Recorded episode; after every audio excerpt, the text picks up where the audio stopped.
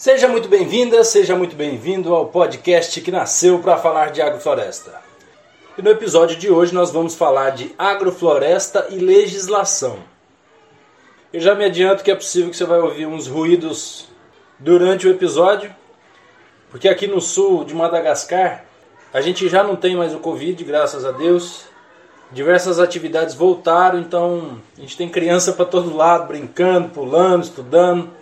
Então é um, é um ruído saudável, um ruído alegre por esse momento.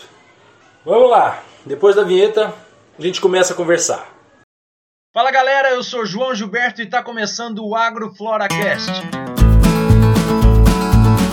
AgroFloracast é um podcast para falar de agrofloresta da placenta ao clímax, ou seja, tratar de aspectos técnicos e diretos, mas também dos indiretos, filosóficos e sociais que abarcam esse universo agroflorestal.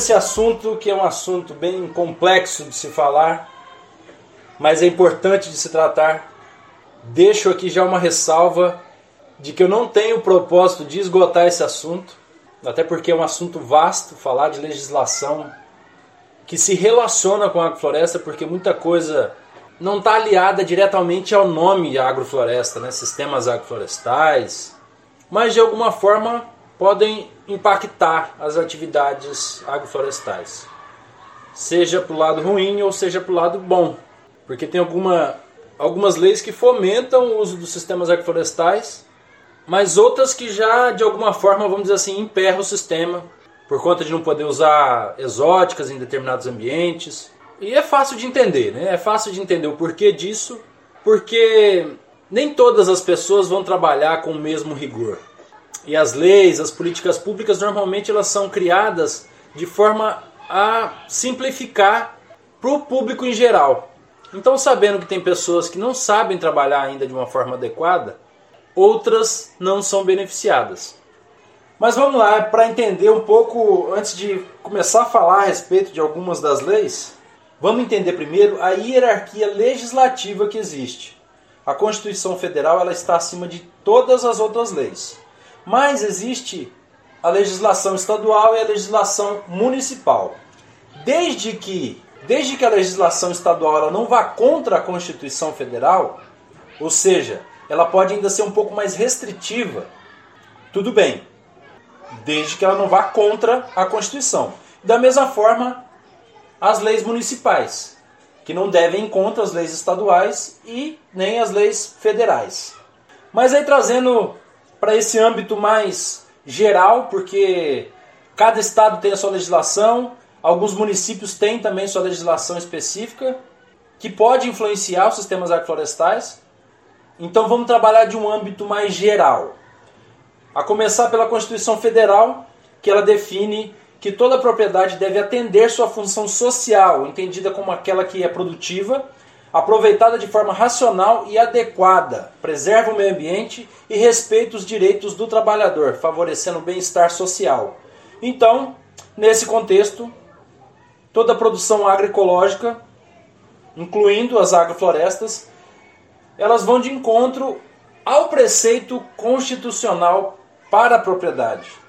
Ou seja, a agrofloresta se enquadra nesse objetivo de uma propriedade. E o Código Florestal ele trata da implantação de sistemas agroflorestais em áreas de preservação permanente, em áreas de reserva legal também, isso desde 2012.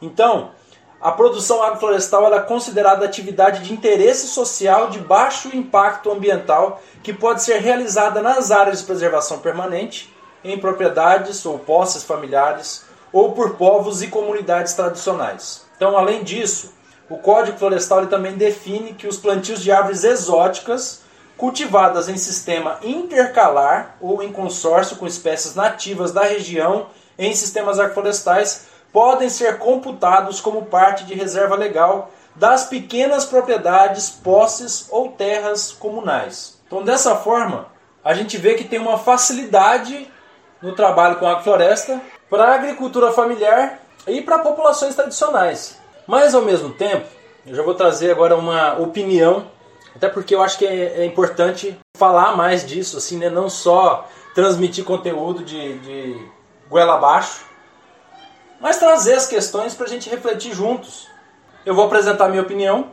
É possível que algumas pessoas não vão gostar, mas quanto a isso eu não posso fazer nada, porque eu acho que é importante sim a gente ter alguns posicionamentos, porque agradar gregos e troianos ao mesmo tempo não é muito fácil. Ao mesmo tempo em que eu não estou afrontando ninguém, tá? É só uma opinião simples. E eu estou fazendo todo esse discurso porque hoje em dia não está muito fácil falar o que pensa. A gente está vendo a censura acontecendo em alguns âmbitos. Para esse episódio eu tinha até o propósito de chamar um amigo que trabalha no IBAMA, trabalha com agrofloresta também, mas fiquei com receio, sabe, de como nós estamos falando de legislação, em algum momento é possível que a gente fale de política também, de como a política está desastrosa nesse momento no Brasil. Não só nesse momento, né, em diversos outros, mas como a agrofloresta está linkada com a parte ambiental, a gente vê o quão distante nós estamos de ter um ambiente que cumpra a sua função, que seja minimamente respeitado. E aqueles que falaram ou fizeram alguma coisa pagaram o preço, né? O exemplo que eu estou dando é do profissional que foi exonerado da chefia do Centro de Operações Aéreas da Diretoria de Proteção Ambiental, que é uma divisão dentro do IBAMA, que multou o Bolsonaro por pesca irregular. Então por isso eu resolvi falar sozinho desse assunto. Ao mesmo tempo que eu também quero deixar claro que o podcast ele é apartidário, tá? Não estou aqui com o propósito de defender partido. Mas ao tempo em que eu vejo uma pessoa que está num lugar de poder indo contra o que nós estamos falando aqui, o que nós estamos preconizando aqui, quando a gente está falando de agrofloresta, a gente está falando de sustentabilidade. A gente está falando de aspectos sociais, econômicos e ambientais. Então, quando eu vejo uma pessoa que tem a condição de poder transformar isso para o bem da população e essa pessoa não faz, fico quase que no dever de comentar a respeito, seja quem for, seja o partido que for. Beleza? Então vamos lá. Bom, eu falei daquele uso das agroflorestas em áreas de preservação permanente, mas é importante que para que as famílias agricultoras de assentamentos, comunidades tradicionais, eles consigam legalizar seus plantios agroflorestais em área de preservação permanente, isso deve estar atrelado ao cadastro ambiental rural, tá? indicando quais são as áreas de agrofloresta, que podem sim estar nas áreas de preservação permanente.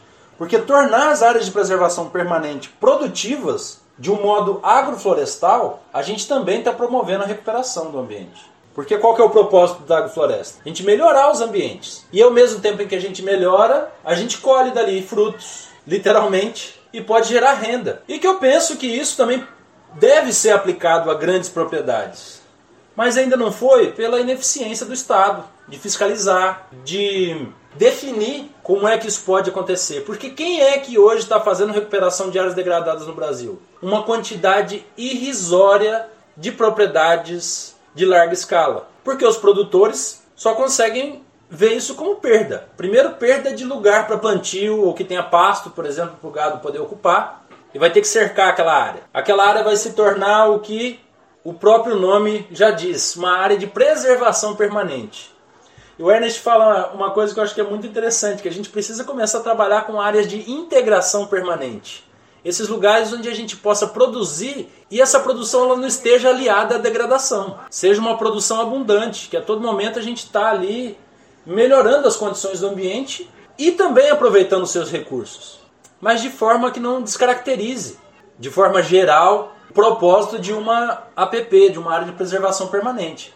Mas é lógico que não será exatamente igual ao ecossistema natural. Mas os sistemas agroflorestais eles podem ser um incentivo para a gente começar a ter área. Mas os sistemas agroflorestais eles podem ser um incentivo para a gente começar a ter maciços florestais, áreas maiores, corredores ecológicos. E aí tem um outro detalhe dentro disso, é que muitas vezes os próprios órgãos ambientais não sabem como lidar com isso. Eu digo isso por prática. Essa história de agrofloresta na, na APP não é nova. Desde que existe lá a resolução do CONAMA, de 2010, eu procurei alguns funcionários de secretarias de meio ambiente que não faziam ideia de como é que aquilo se aplicava na prática. Então esse é um entrave grande ainda. Mas hoje nós já temos um tempo aí percorrido acredito que os órgãos já estão um pouco mais informados. Então é importante buscar o órgão competente do seu lugar, municipal e estadual principalmente. E aí tem algumas coisas para quem está querendo plantar e ficar, será que eu posso fazer isso? Será que eu posso fazer aquilo? Tem duas coisas que eu considero que são necessárias de observação e de busca por mais informação. Uma está relacionada à outorga da água. Caso você vai ter uma irrigação para o seu plantio, seu mar é grande. Se vai ter o uso dessa água, é importante se informar para não acabar sendo multado na frente. Então a outorga de direito de uso de recursos hídricos deve ser solicitada por todo usuário que fizer uso ou pretenda utilizar a água para derivação ou captação de águas superficiais ou subterrâneas em rios, lagos e mananciais. Enfim, tudo que está envolvendo a água aí, é importante você se informar, tá? Porque, porque eu acredito que para os sistemas agroflorestais, para os projetos que a gente tem de agrofloresta, pelos tamanhos dele, boa parte vai ter a exceção, que não vai ser necessário ter a outorga da água, por conta da pouca expressão, né? a quantidade de água utilizada é pequena comparada à disponibilidade do, do corpo d'água em questão. Mas, apesar de não ter essa necessidade de obter outorga, a responsabilidade de computar os usos informar ao poder público ela se mantém. Então cabe a você ir até o órgão público e ver de que forma você publica isso, seja por uma, um formulário de isenção e que isso cabe principalmente aos órgãos estaduais, então eles que vão te orientar a respeito disso. E a outra coisa que eu acho que é importante levar em consideração é o cadastro do plantio, porque tem estado que diz que deverão ser cadastrados os plantios de espécies florestais nativas ou exóticas seja monocultura ou em sistema florestal. E esse cadastro de plantio é um pré-requisito para comunicação de colheita ou para declaração de colheita de florestas plantadas. Que isso aí vai estar tá relacionado à tributação. Tá, eu posso falar mais um bocado de coisa aqui, mas em resumo de toda essa conversa, busque o órgão ambiental do lugar onde você está. Explica, ó, tô querendo fazer um plantio de sistema florestal assim, assim, assado, o que, que é que eu preciso? Porque esses órgãos ambientais têm ouvidoria, têm serviço de atendimento ao consumidor e cabem a eles explicar detalhadamente o que, vai ser preciso, tá certo? Não considere esse episódio uma explicação completa de legislação, até porque tem muita coisa para falar que eu não mencionei aqui para não ficar só jogando conteúdo. Acho que é melhor uma pesquisa na internet aí que você vai ter mais informações do que eu ficar falando aqui. Beleza? Por hoje é isso, pessoal. Se você quer contribuir para a disseminação da agrofloresta, compartilhe esse podcast com seus amigos e vamos plantar agrofloresta, minha gente. Entra lá no Instagram da Aurora Florestal, pode mandar sua pergunta, sua sugestão de episódio e teremos a grata satisfação de atendê-los. Valeu e até a próxima!